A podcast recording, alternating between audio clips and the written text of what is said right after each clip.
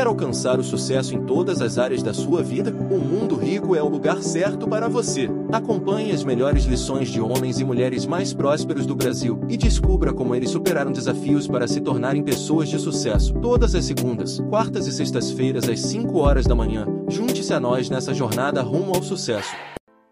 Vamos aqui conversar sobre sucesso. Então, a primeira coisa que eu gostaria de fazer é perguntar para você que está assistindo o que é sucesso para você. Porque varia. Tem gente que quer poder, tem gente que quer dinheiro, tem gente que quer fama. Cada um quer uma coisa. Então, sucesso, eu vou definir, fazer uma definição de trabalho, é conseguir o que você quer. O que é diferente de felicidade. Felicidade é querer o que você conseguiu. Para você ser feliz, você não precisa dizer mais nada. É só aceitar o que você tem. Isso não lhe impede de desejar outras coisas na vida. Então, eu quero começar com uma metáfora que me acompanha há mais de 30 anos, que é você imaginar um indivíduo caminhando num cabo de aço de um prédio para outro outro. Então tem o um cabo de aço, tem os dois prédios, e essa pessoa caminha de um prédio para outro. Vê se você concorda. Três coisas são necessárias. Primeiro, essa pessoa tem que estar afim, tem que querer.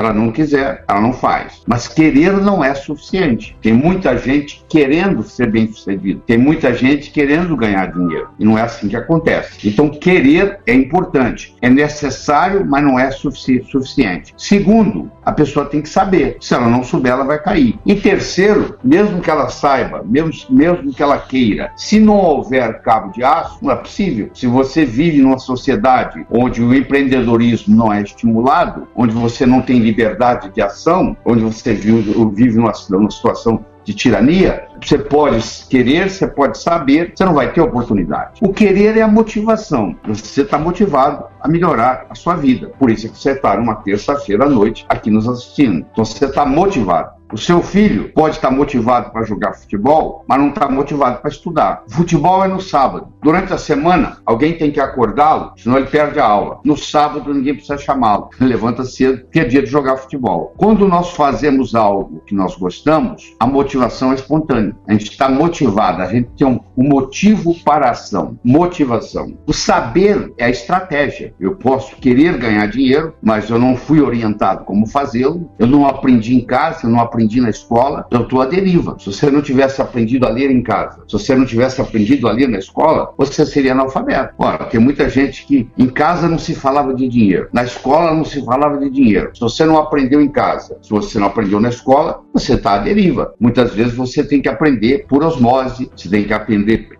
perdendo e ganhar a própria experiência. E terceiro é o cabo de aço, que na vida é oportunidade. A oportunidade é muito interessante. Ou ela se apresenta para você, ou você corre atrás dela. Quando ela se apresenta para você, ela se apresenta na forma de problema. Ela nunca chega e diz para você, eu sou oportunidade. Ela se apresenta na forma de problema, você resolve o problema e por trás do problema surge uma oportunidade. Por exemplo, a situação financeira, econômica brasileira não é das melhores. Então, é um problema. Ora, se desse problema aconteceu de você perder o emprego, como tem 11 milhões de brasileiros que perderam o emprego, aconteceu de você perder o emprego, isso pode ser um jeito de você alavancar, porque você começa a fazer uma coisa diferente, já que você está desempregado, e de repente a coisa dá certo, não é verdade? Então, de repente, aquilo que parecia ser um problema surge como uma oportunidade. Ou você corre atrás, vai buscar o que você quer, certo? Sucesso é uma ciência, do mesmo modo que você aprende física, que você aprende química, que você aprende biologia, você pode aprender a ser bem sucedido, que é diferente de ter sucesso, não é a mesma coisa. Você pode ter um jogador de futebol que é, tem muito sucesso jogando futebol, mas você vai ver a vida pessoal dele é toda comprometida, toda confusa. Então essa pessoa tem sucesso jogando futebol, mas não é uma pessoa bem sucedida na vida. Para ser bem sucedido na vida, você tem que trabalhar em várias áreas, na área pessoal, na área profissional, na área financeira. Não é uma coisa só, na área familiar, na área social, na área de amizade. Então existe todo um processo, é, é completo. Essa é a diferença. Ter sucesso é uma coisa específica. Eu sou um corredor de carro e eu ganho na, na corrida de carro. Eu tenho sucesso nessa área. E ser bem sucedido é uma pessoa que consegue equilibrar as coisas na vida. Mas aí você deve estar pensando, eu tenho que nascer em berço de ouro? Não, pelo contrário. As pessoas bem-sucedidas na vida, em geral, tiveram uma infância difícil. 85% das pessoas que se consideram bem-sucedidas no Brasil vieram de família humilde, ou seja, trabalharam com alguém, foram empregados, passaram por tudo isso. Então, você não está condenado a ser quem sempre foi. O seu passado, ele é conhecido, mas ele é imutável. O seu futuro, ele é desconhecido, porém imutável. Pode ser que essa palestra que você está assistindo aqui hoje, essa conversa que nós estamos tendo aqui, pode ser a divisória de você começar outro caminho, porque o, seu futuro não está escrito ainda. Você pode estar tá começando a escrevê-lo hoje. Então isso faz uma diferença muito grande. Você entender essa perspectiva do amanhã. Nós somos os únicos animais no planeta Terra que temos a habilidade de transcender. Isso significa começar de novo. Não interessa onde você nasceu, não interessa a criação que você teve na infância, não interessa o que você fez ou deixou de fazer até o dia de hoje. Você pode amanhã abrir um livro novo, começar a primeira página. Isso chama transcender. Mas para fazer isso, nós temos que ter algumas modificações, porque nós carregamos, você, eu, todo mundo, uma série de crenças. E nós, o nosso modus operandi, o nosso operacional, é baseado nas nossas crenças. E essas crenças muitas vezes são desfavoráveis. Elas não estão nos trazendo os resultados desejáveis. Uma crença torna-se obsoleta quando ela não está nos proporcionando aquilo que nós queremos. Então, quando eu tinha sete anos de idade, a minha mãe dizia: não atravessa a rua sozinha. Hoje eu vou fazer 71. Se eu tivesse com essa crença até hoje, seria um problema. O que é evoluir? Eu ir eliminando as crenças obsoletas que não estão me trazendo mais os resultados desejáveis, como essa de atravessar a rua sozinho.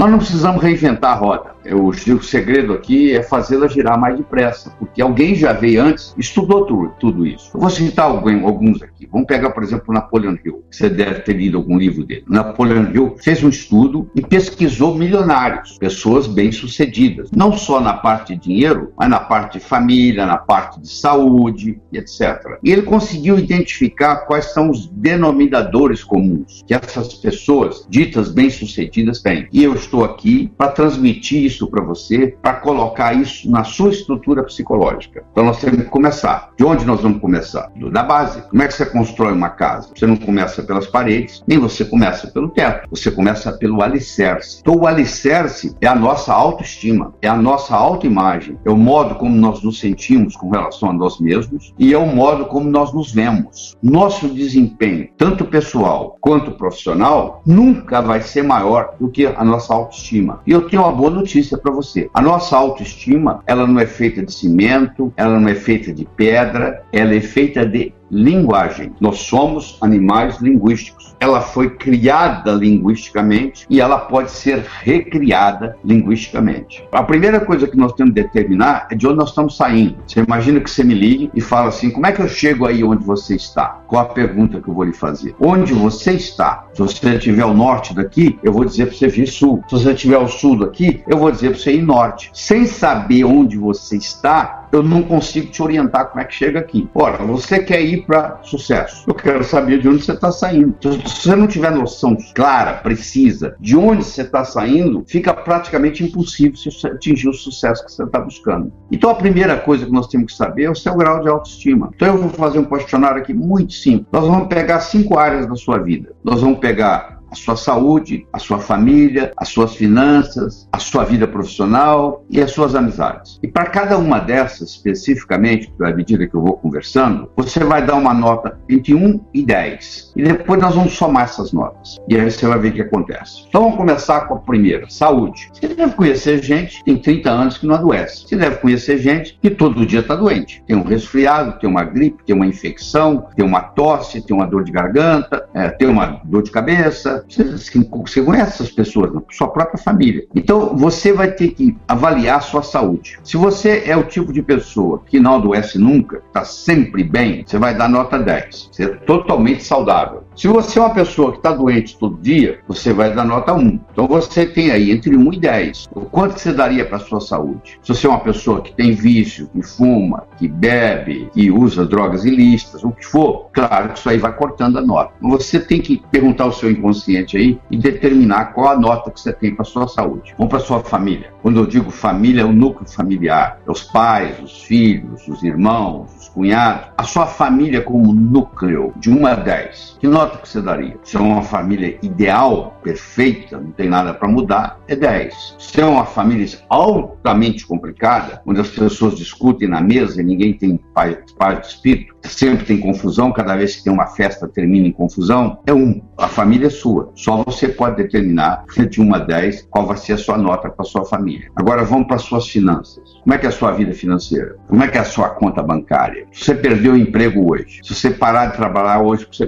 teve um acidente, você ficou doente, quanto tempo vai durar o dia? E você mantendo o mesmo estilo de vida. Isso tem um nome, isso é chamado abastança. Abastança é o número de dias que você vai poder manter o seu padrão de vida se você interromper seus rendimentos, você parar de ganhar dinheiro. Você já ganhou o suficiente para o dinheiro trabalhar para você, porque o dinheiro é um excelente empregado, um péssimo patrão. Se você trabalha para o dinheiro, meus pesos. Se você coloca o dinheiro para trabalhar para você, tudo certo, que é isso que o dinheiro sabe fazer bem, trabalhar para você. Então, qual é a sua vida financeira? Você é o tipo de pessoa que pode ficar, não interessa o quanto que você viva, agora para frente, você vai ficar sem trabalhar e o que você tem ou se acumulou vai render o suficiente para manter o seu padrão de vida? Nota 10. Se você está devendo, está gastando mais do que você está ganhando, ou até ganhando igual, você está pedalando, igual a bicicleta que está pedalando, igual que você parar de pedalar, você cai. Se está ganhando e gastando, ganhando e gastando, e não existe abastança, você vai dar uma nota perto de um. Não sou eu que vou escolher essa nota, é você. Do mesmo jeito que escolheu uma para saúde, escolheu uma para família, agora você está escolhendo uma para finanças. Mas agora vamos para o seu trabalho, sua vida profissional. Deixa eu fazer uma pergunta muito simples para você. Se você ganhasse amanhã um milhão de dólares na loteria, depois de amanhã você ia continuar fazendo a mesma coisa profissionalmente que você você faz ou você ia mudar? Se você ganhando um milhão de dólares amanhã, depois de amanhã você estaria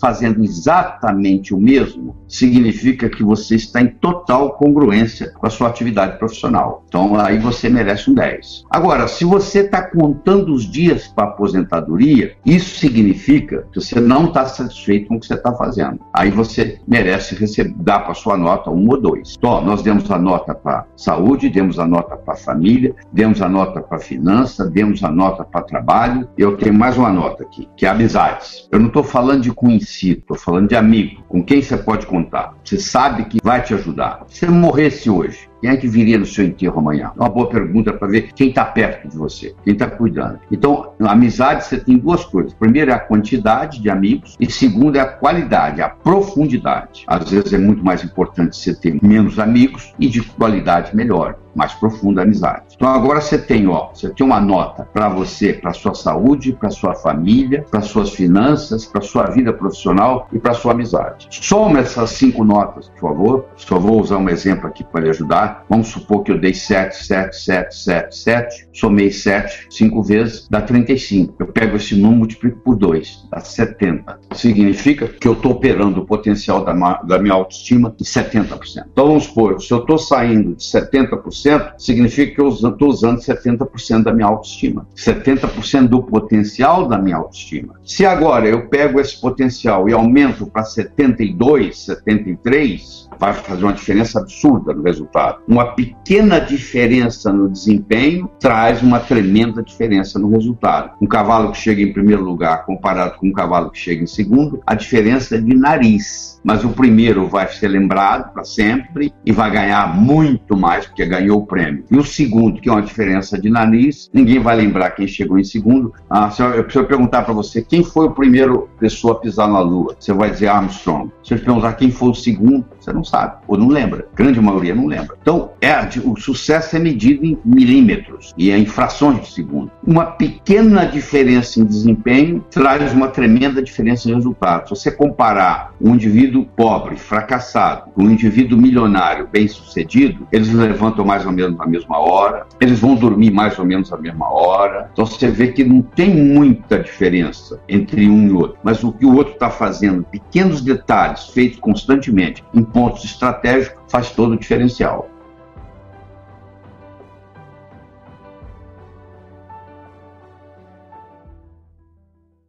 Você quer aprender a como faturar mais de 500 reais por dia na internet? Acesse o primeiro link na descrição que eu vou te mostrar a como fazer isso.